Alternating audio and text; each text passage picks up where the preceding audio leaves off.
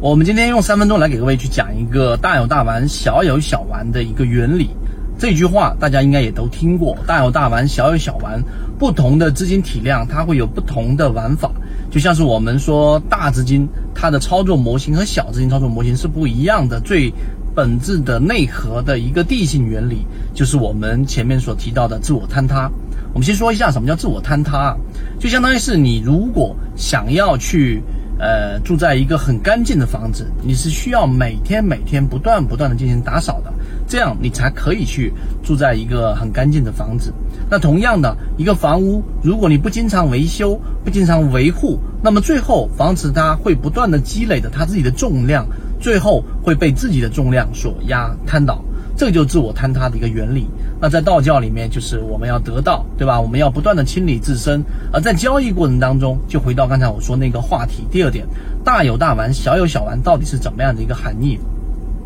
随着你的资金体量会不断不断的增加啊，虽然说大部分的我们说市场当中的散户都是在不断不断的资金越做越小，越做越小，那主要是因为没有得到一个真正的好的模型和适合自己的模型。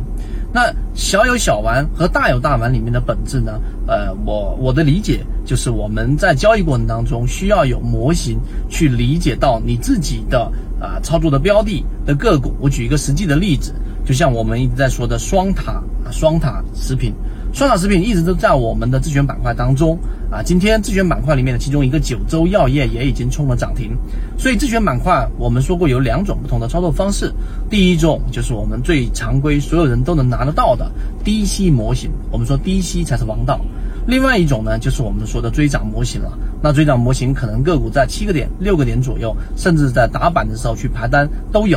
那这两种不同的操作模型当中，你都需要考虑，随着股价的上涨，随着筹码的不断的被稀释，随着下方的筹码不断的获利在上方进行了结，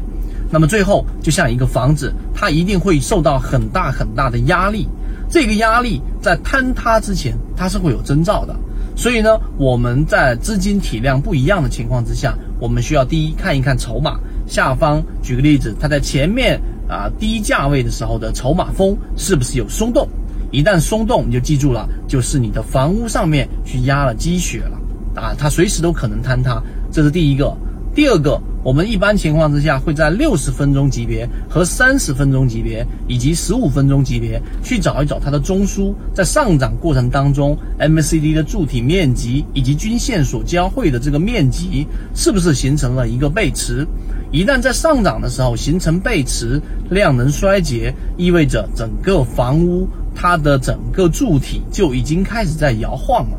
第三点，我们再从资金的角度。啊，通过我们看到的流动资金和这个主力净买额和这个市场的净流出量，以及当时的这个成交量里面的一个占比，甚至有时候要考虑到龙虎榜里面大席位的游资是否有已经离场。